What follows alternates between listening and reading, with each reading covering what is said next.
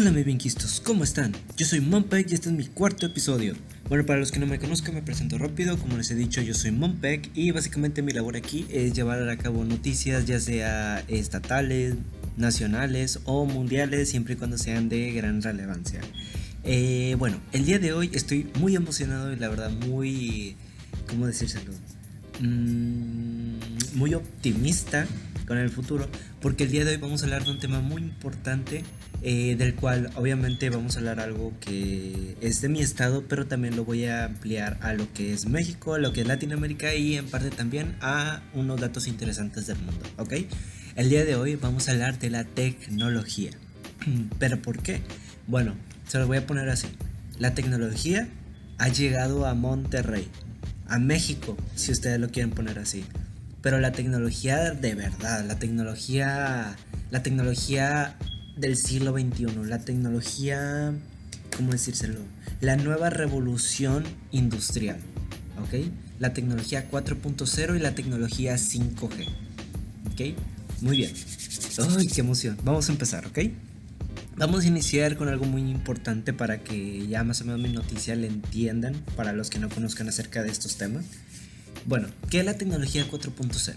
Bueno, la tecnología 4.0 es un tipo de industria llamada la nueva revolución industrial. ¿Qué es esto? Bueno, eh, la revolución industrial inició desde que se crearon en sí las primeras máquinas, pero no las máquinas que conocemos ahora, sino las máquinas de, digamos, 1800, 1900 con la revolución industrial de, de países europeos, en donde las personas podían utilizar maquinaria por ejemplo, para crear telas, para crear ciertas comidas, ese tipo de cosas. O sea que el ser humano trabajaba en conjunto con máquinas que a pesar de que fueran primitivas, nos podían ser útil para facilitar nuestras labores diarias. Eh, actualmente han habido cuatro revoluciones industriales. La cuarta revolución industrial inició, si no me equivoco, hace una década en Alemania. Los alemanes fueron los pioneros en este, en este rubro. Y pues no es de extrañar, Alemania básicamente es, el país, digamos, más adelantado a este tipo de industrias en todo el mundo, especialmente en Europa, y cuenta con el Hannover Fest, que es básicamente la, la convención o la expo de tecnología más importante de todo el mundo. No la más grande porque la más grande la tiene China, pero sí es la más importante del mundo, ¿ok? Y de hecho México participó en el último exponiendo eh, sus avances con la industria 4.0.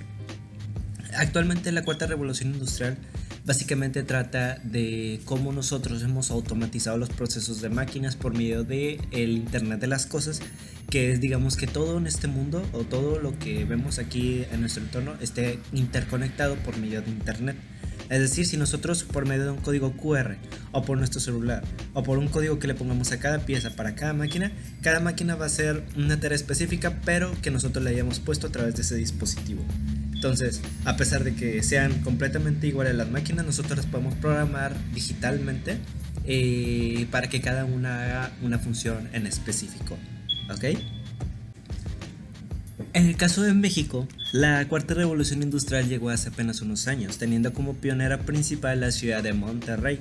En Latinoamérica, la pionera inicial fue Perú, Sí, es sorprendente, pero sí fue Perú que de hecho instaló el primer laboratorio enfocado a la tecnología 4.0 en toda América Latina. En el caso de México, eh, la ciudad, digamos, que últimamente ha estado pionera en ese aspecto y que fue la inicial de esta industria en México fue Monterrey. Eh, específicamente más Nuevo León, Nuevo León 4.0, que así fue el título en sí del stand de Nuevo León que expusimos en el Hannover Fest en Alemania. ¿ok? Esta industria la verdad es muy importante, muy, muy buena porque literalmente los sobrecostos disminuyen muchísimo. O sea, disminuyen costos, disminuyen eh, la mano de obra, tristemente. Disminuyen muchísimas cosas que antes podrían causarnos algún tipo de dolor de cabeza en el trabajo.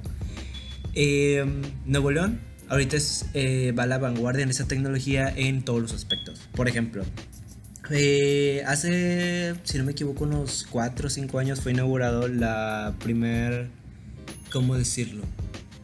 El primer Digital Hub de toda Latinoamérica, que básicamente es un espacio eh, digital, un espacio de emprendimiento digital eh, que busca unir a varias universidades y empresas como la Universidad Autónoma de Nuevo León, el Tecnológico de Monterrey, la Universidad de Monterrey, y empresas muy importantes a nivel mundial como Arca, Alfa, FEMSA, eh, no sé si Cemex está ahí, no creo. No, recuerdo exactamente todas las empresas y universidades que hay ahí. Creo que también está la Universidad Regimontana ahí. Entonces, eh, es un espacio eh, muy importante, un espacio digital, ¿ok? Entonces fue el primero en Latinoamérica y dicen que se asemeja a los Digital Hub, por ejemplo, de Nueva York, de Madrid o de Londres. Es decir, muy importantes. Em, también se inauguró, como les digo, el primer laboratorio 4.0 de México. Y si no me equivoco sería el segundo de Latinoamérica, que fue construido por la Universidad Regiomontana. En este aspecto, la verdad, mis aplausos a la Universidad Regiomontana y a su rector por haber tenido esta iniciativa, pues ahora va a ser utilizada por varias empresas y universidades, pero teniendo como sede la Universidad Regiomontana, o sea, la UR. Em, también hay planes. Eh, antes era en conjunto con universidades, empresas y gobierno, pero ahora todo indica que va a ser únicamente una iniciativa del gobierno, pero principalmente el Tecnológico de Monterrey. Eh, esta, este plan, esta iniciativa se trata del primer, eh, ¿cómo decirlo? De la primera facultad de, de manufactura digital enfocada a la industria 4.0 en América Latina. Entonces aquí eh, se van a obviamente ver nuevas carreras, se van a ver muchísimas nuevas herramientas de educación. Se supone que inicialmente iba a estar en el Parque de Investigación e Innovación Tecnológica de Monterrey, que abreviado es el PIT, que básicamente es un espacio de tecnología en donde varias empresas y universidades crean ahí la mayoría de sus patentes, sus nuevos inventos o sus nuevas estrategias de pues implementar en sus empresas o universidades. Por ejemplo, si no me equivoco, ahí fue donde el Tecnológico de Monterrey comenzó a, a utilizar el programa de los maestros hologramas, que actualmente es utilizado en todos los tecnológicos de Monterrey del país o la mayoría. Eh, también se han creado varias patentes de nanotecnología, ya que el, Parque de Investigación e Innovación Tecnológica tiene principalmente eh, empresas de nanotecnología ahí funcionando y se está buscando ampliar. Creo que actualmente tiene como 160 hectáreas y le quieren ampliar a 200 hectáreas este parque. Eh, y de hecho, últimamente ha tenido muchas reforestaciones, así que mejoramos. Pero bueno, la Facultad de Manufactura Digital creo que ahora la van a mover directamente al Tecnológico Monterrey. O sea, ya no va a ser parte del PIT, sino del TEC. Eh, cosa que en parte está bien. Eso sí, la arquitectura de la facultad iba a ser de, literalmente del futuro. Era muy futurista el diseño. Si ustedes pueden buscarlo y logran encontrarlo, se verá perfecto. Pero el Tecnológico Monterrey creo que le va a cambiar al final el estilo, le va a cambiar la ubicación, le va a cambiar el tamaño en sí, pero el sistema educativo y los planes de las carreras que se van a exponer ahí siguen estando intactas. Em, ahora hablamos de la tecnología 5G. en cuanto a tecnología 5G, eh, esta tecnología, si no me equivoco, fue creada, bueno, de hecho no estoy completamente seguro de dónde ha sido creada, pero eh, de lo que sí estoy seguro es de dónde se está utilizando mucho, o mejor dicho, dónde está iniciando a utilizarse, ya que es una nueva tecnología. Que si no me equivoco sería China, Japón, Estados Unidos y creo que Singapur y Sur Corea. Esta tecnología es muy importante ya que por ejemplo actualmente nosotros utilizamos la tecnología 4G o muchos dicen que también la 4.5G pero la verdad no es mucha diferencia. Eh, la tecnología 4G es para resumírselos el internet, ¿ok? Les voy a dar una pequeña línea de tiempo en este aspecto. Los primeros celulares que tuvimos, que serían los de... ¿Cómo decirlo? Digamos que... Mm, los primeros celulares que salieron ahí como en 1979 tenía la tecnología 1G, en donde básicamente era solo mensajes de voz o, cosas así, o la llamada o así. Ya en el 2G ya ampliaba de que las opciones, por ejemplo, que tú podías enviar mensajes o recibir mensajes y los mensajes de voz eran máximo. El 3G pues ya supone que era como, ya puedes ver cosas como, no sé, videos o, o todavía los mensajes, las llamadas, pero que te tardaran un chorro en llegar, o sea que máximo fuera una velocidad de 2 megabytes por segundo.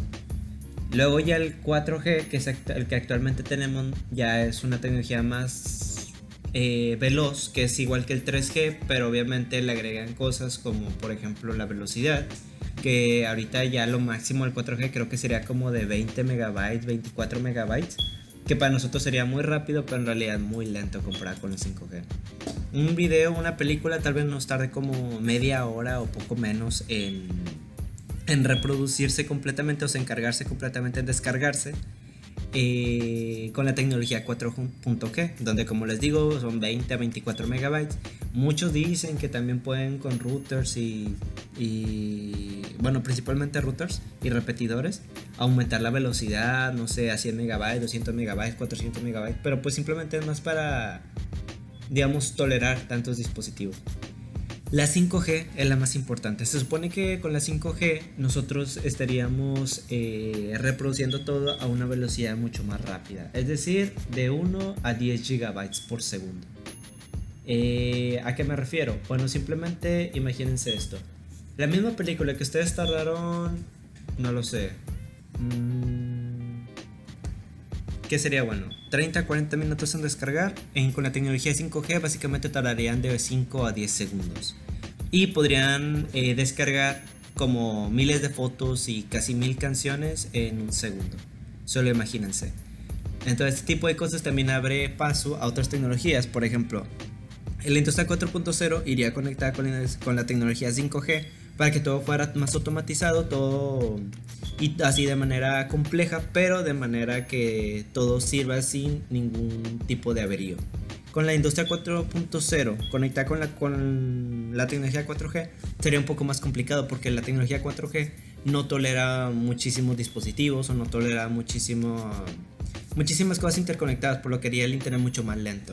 Y si te vean inactivas, pues tal vez sí, pero pues imagínense que estemos trabajando con 100 máquinas en conjunto, todas están utilizando el internet y todo eso, necesitarían muchísimos, muchísimos, eh, por ejemplo, routers o repetidores cosa que obviamente aumenta los costos. Con la tecnología 5G ese tipo de cosas eh, dejarían de existir o serían casi nulas. Eh, explicado esto, ah bueno, de hecho antes, antes de, de decirle ya la noticia, también actualmente China ya está trabajando con el 6G para implementarlo más tardar en 2030 ya comercializándolo con todo el mundo. El 6G, así como el, como el 5G es de 1 a 10 gigabytes, Ahora imagínense el 6G que dicen que va a ser de un terabyte por segundo la velocidad de internet. Solo imagínense. Eh, ahí sí demostramos que la tecnología está avanzando a pasos gigantados. Ahorita de hecho también está...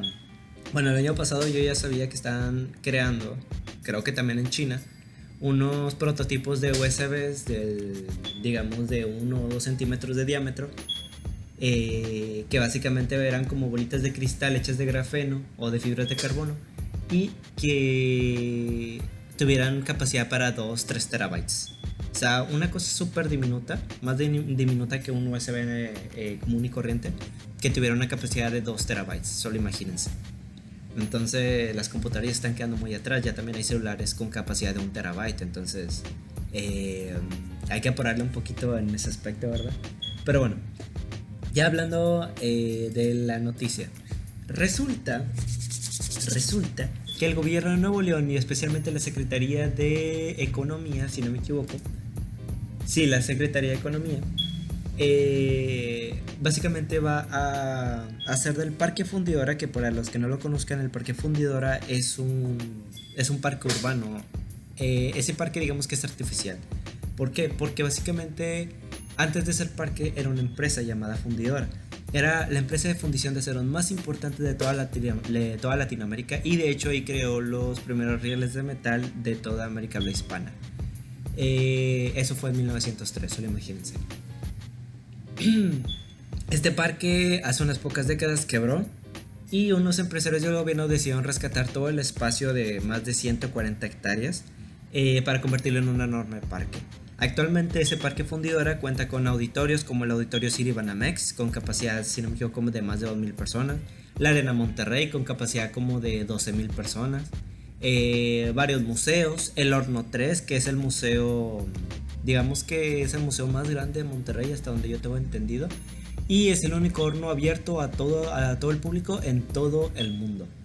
Eh, también hay un puente de cristal, está pegado un parque de diversiones llamado Plaza Sésamo, que es uno de los únicos tres parques temáticos de Plaza Sésamo que existen en el mundo eh, y el único en Latinoamérica.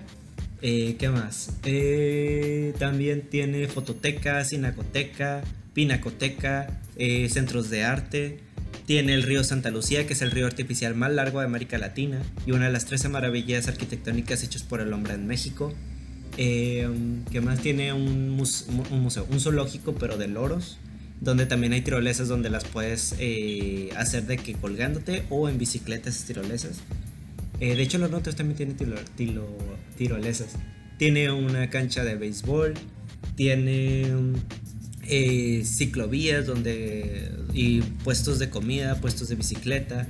Tiene una nave Lewis donde se hacen ciertas exposiciones o convenciones pequeñas. ¿Qué más? También tiene un centro de negocios llamado Intermex, donde se supone que es uno de los más grandes de todo México y de los más importantes obviamente, donde ahí se hacen convenciones de todo tipo, de las más grandes que ustedes puedan imaginar.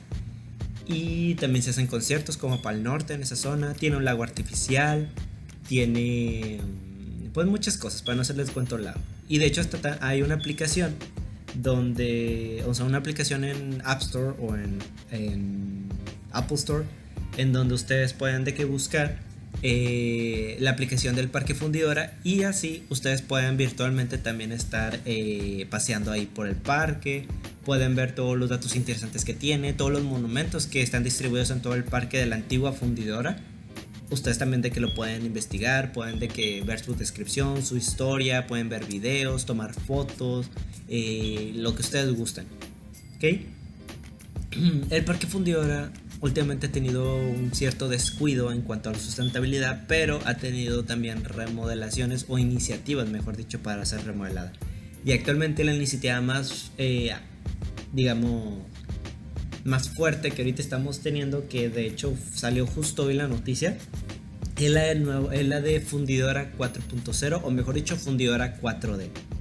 ¿A qué me estoy refiriendo? Bueno, como les digo, la Secretaría de Economía y el presidente ejecutivo del Consejo Administrativo del Parque Fundidora anunciaron el nuevo proyecto de Fundidora 4D, donde básicamente se trata de que el Parque Fundidora en Monterrey, el parque urbano más importante de todo Monterrey, sea transformado a un parque inteligente estilo Singapur, Tokio, Shenzhen, Shanghai o tipo Seúl también. Entonces, más o menos Ustedes preguntarán, más o menos a qué te refieres con un parque inteligente. Bueno, imagínense ustedes ir a un parque común y corriente a divertirse, pero que ese parque básicamente utilice tecnología para todo. Si de por sí ahorita en el Parque Fundidora tengo entendido que hay varias zonas de internet gratis, porque por si no saben, Monterrey está la vanguardia en México en eh, internet para todos, internet gratuito. Es decir, en casi todos los lugares, ya sea restaurantes, centros comerciales, escuelas, universidades o parques, ustedes van a tener internet 100% gratuito. No en todos los lugares, pero cada poco a poco sí se van implementando ese tipo de cosas. Ahora, eh, Fundidora supone que lo tiene, pero no muy desarrollado y ahora lo van a mejorar. Ahora, ¿a qué me refiero con parque inteligente? Bueno, como les digo, ya se están imaginando que todo está conectado al internet, sí, pero se los voy a llevar al otro nivel. Imagínense que ustedes van entrando, ¿ok? Y que apenas ustedes entren allá en unas cuantas cámaras escondidas, donde se les automáticamente apenas ustedes entren en el parque, se les tome eh, todas las facciones faciales. Es decir, que ustedes, eh, que digamos que el parque tome registro automático de quiénes están entrando y cómo son. Así que si tú llegas a hacer algo malo en ese parque, automáticamente todas las cámaras ya sabrán tu nombre, ya sabrán quién eres, cuándo entraste y básicamente con quiénes entraste. O sea, ya tendrían el reconocimiento facial ya hecho. Imagínense que iniciamos llegando mejor en auto, en estacionamiento, y que básicamente eh, haya una máquina que simplemente te deje pasar, pero que ya haya tomado todos los datos de la placa del auto, el tipo de auto, el color del auto, quiénes estaban dentro del auto y así. ¿Y cómo pagar el estacionamiento? Pues por medio de las, también las placas del auto y tu dispositivo móvil. Eh, um, también, como les digo, la aplicación de fundidora sería mejorada, sería actualizada para mostrar más eventos y más cosas del parque. El parque no solo tendría el reconocimiento facial al momento de ingresar o el cobro de estacionamiento vía dispositivos lectores de placas o dispositivos móviles, sino que también, según las preferencias de cada usuario, habría recorridos virtuales, recorridos de realidad aumentada, eh, soluciones tecnológicas para pedir alimentos y su entrega de forma autónoma, instalaciones de fuentes de energía alternas y ecoamigables, vigilancia mediante cámaras fijas y drones por todo el parque a todas horas, y soluciones de prevención de delitos mediante inteligencia artificial. Entonces, me imagino que también va a haber ciertos hologramas ahí o algún tipo de cosas de aprendizaje para los niños. Entonces, este tipo de cosas son algo impresionante, algo que puede poner a la vanguardia de Monterrey en ese aspecto. Imagínense un parque inteligente así, sería otro nivel, sería como tecnología asiática, como ustedes lo verían. Mm, entonces, se planea que este proyecto inicie como mediados de 2020. Por mientras se han abierto ciertas licitaciones a todas las empresas de tecnología de que quieran eh, ser parte del proyecto. Va a haber convocatorias a partir de, bueno, de hecho creo que fue, sí, es a partir de hoy hasta el 31 de enero del 2020 para que las empresas expongan en la página Nuevo León 4.0 eh, todas sus ideas, todos sus inventos, eh, sus cotizaciones, sus planes en sí de funcionamiento, todo ese tipo de cosas. Y luego ya proceder a contratos, licitaciones, ya planeación urbanística dentro de fundidora. Entonces todavía no se sabe realmente cuándo va a terminar esta, este proyecto de, de un parque inteligente pero se espera que sea como en 2022 2023 y que para 2025 esto ya sea replicado en otros parques también. Es decir, que en 2025 ya haya como que una, un entorno tecnológico 4.0 en toda la ciudad de Monterrey y varias empresas ya lo tengan. De hecho, también Monterrey tiene la primera fábrica inteligente en todo México, que actualmente no me acuerdo realmente qué empresa es, pero es de energía eléctrica, creo. Déjenme lo investigo porque no estoy completamente seguro, pero es la primera fábrica inteligente de Monterrey. Eh, ¿Qué otra cosa?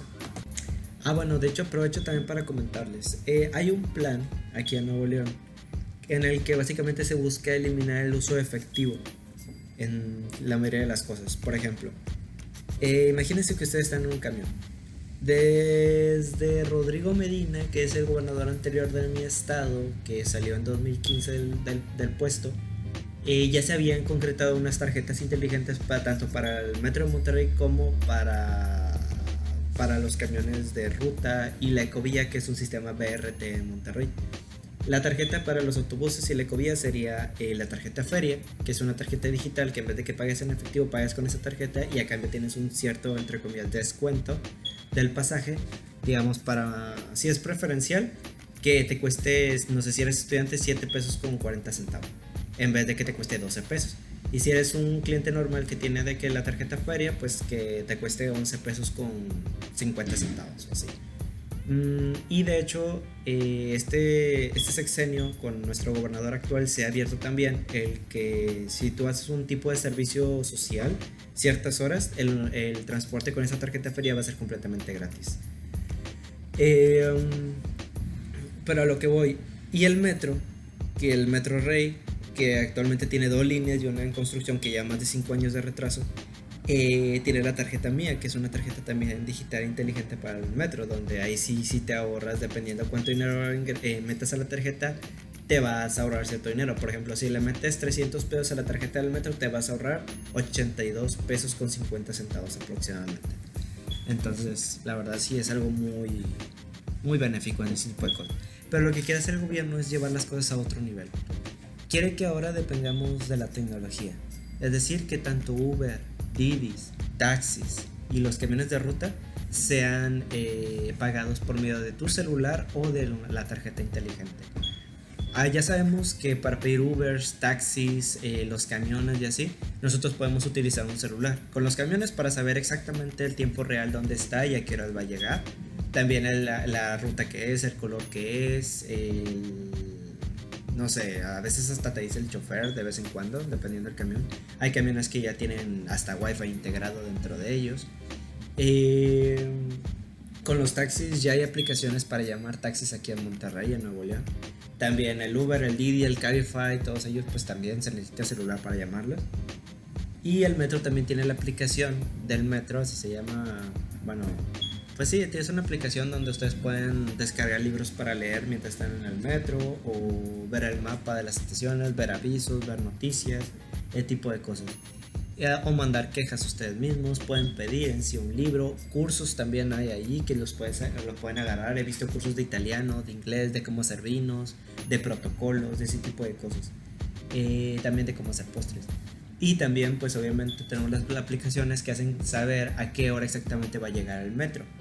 Eh, con la ecovía no es necesario. La ecovía en sus propias estaciones climatizadas tiene ahí unas pantallas eh, donde exponen exactamente a qué hora va a llegar la, la ecovía y hacia dónde se dirige.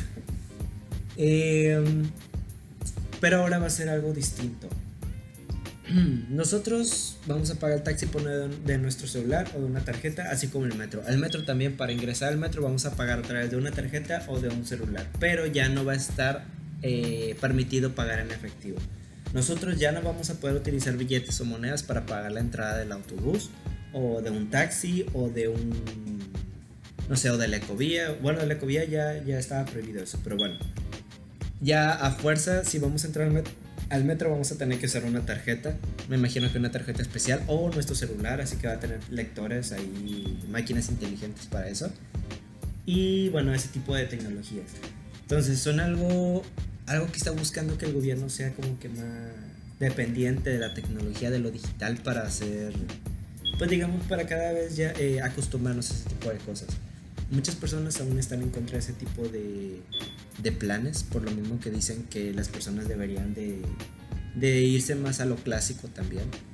Eh, también las escuelas, muchas escuelas están optando por dejar de utilizar libretas y eh, utilizar únicamente iPads, especialmente obviamente las escuelas privadas, porque las públicas todavía les queda un largo camino para eso.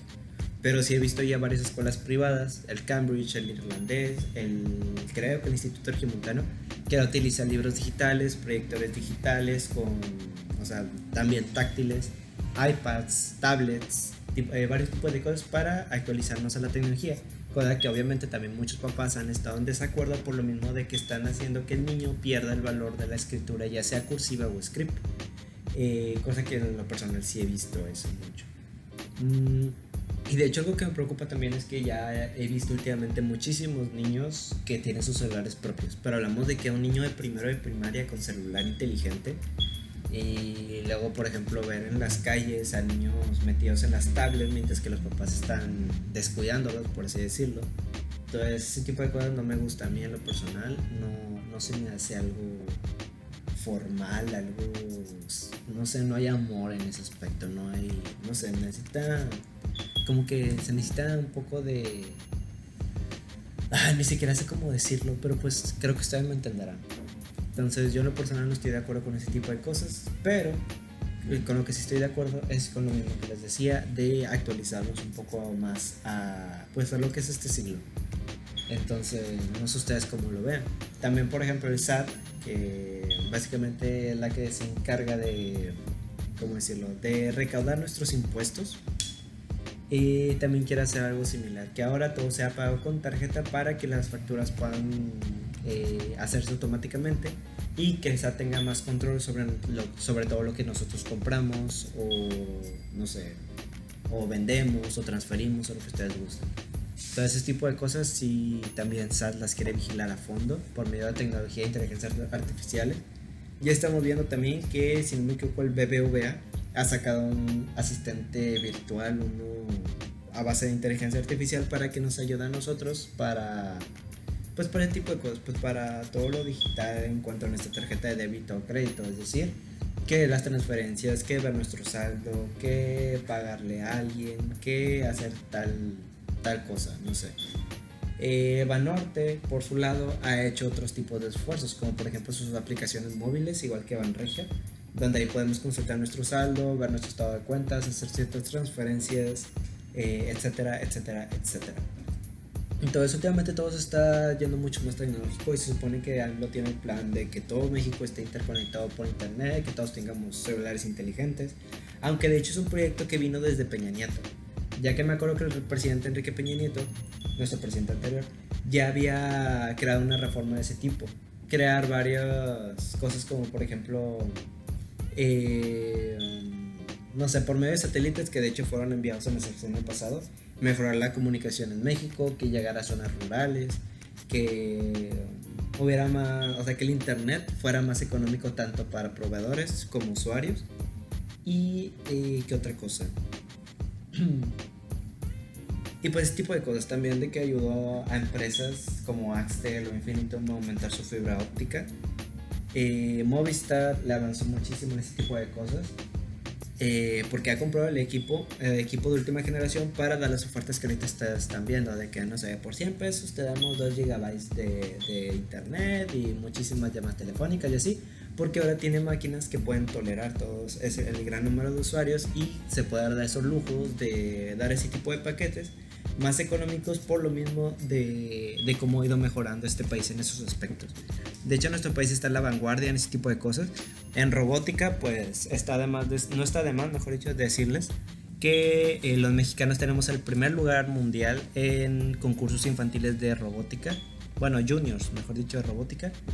Y escuelas como por ejemplo el CIDEP, que es la preparatoria eh, pública más competitiva de todo México, que sería el Centro de Investigación y Desarrollo de Educación Bilingüe de la Universidad Autónoma de Nuevo León, ubicada en la zona de Mederos, aquí en Monterrey. Eh, también ha ganado varios concursos mundiales de robótica. Eh, por ejemplo, en Japón, creo que en China y no recuerdo que, en qué otro país. Pero básicamente Monterrey y México en sí han tenido grandes avances en ese tipo de cosas. El Instituto Tecnológico de Estudios Superiores de Monterrey, que es el TEC de Monterrey, también ha tenido muchísimos avances eh, en sus aulas inteligentes, sus maestros holográficos, eh, su participación en la industria 4.0 y en la tecnología 5G. Entonces, México sí está avanzando mucho en, en, esos aspectos. Tal vez no tanto como Japón o como Corea del Sur o como Singapur, pero mm, son avances muy buenos a nivel continente, la verdad. Entonces habría que ver qué va a pasar en los próximos años. La verdad yo estoy muy optimista con ese tipo de cosas. Y eh, para no hacer el video un poco más corto, también vamos a hablar un poco acerca de... No sé, ¿ustedes qué ven? De mm, lo sustentable. No, mejor eso para otro capítulo. Mejor vamos a hablar un poco acerca de ¿Qué les sería bueno para ustedes? No, creo que el día de hoy va a ser todo. Para no ser tan largo eh, este episodio. Ahorita, bueno, mañana, bueno, cuando yo pueda, voy a hacer un podcast, pero en portugués. Para los que no sepan, yo sé hablar portugués, italiano, francés, inglés y español. Entonces quiero hacer podcast en otros idiomas pero especialmente portugués porque también eh, tengo muchísimas noticias en Brasil. Tengo amigos en Brasil donde pues también hablo mucho con ellos y ellos me, me, ponen al tanto de todo lo que pasa en su país. Y una de las cosas también que quiero hablar en el, en el siguiente episodio, pero en portugués, serían eh, acerca de FEMSA, de cómo FEMSA se ha ido instalando poco a poco en Brasil, abriendo gasolineras, abriendo farmacias, abriendo eh, sus propias plantas en sí. Entonces, ah, y no me acuerdo últimamente qué están haciendo pero básicamente voy a hablar de las 1350 unidades de farmacias en Brasil que FEMSA básicamente está comprando, por así decirlo. Entonces ya de eso básicamente se lo voy a decir más a los brasileños. Ya si ustedes quieren de que también saber a fondo esta noticia, díganme y con gusto se los voy a decir aquí también. Entonces, sin más por el momento, sería todo. Muchísimas gracias a todos ustedes por haberme escuchado. Si tienen alguna duda, una opinión, un comentario, una crítica constructiva que me haga mejorar mi canal, eh, pues como les digo, son mis primeros capítulos, todavía soy muy novato en este tipo de cosas. Entonces cualquier tipo de crítica constructiva me sería la verdad muy útil. Entonces muchísimas gracias a todos por su paciencia, por su tiempo y sobre todo por su interés en haberme escuchado. Entonces nos vemos a la próxima y nuevamente muchas gracias a todos.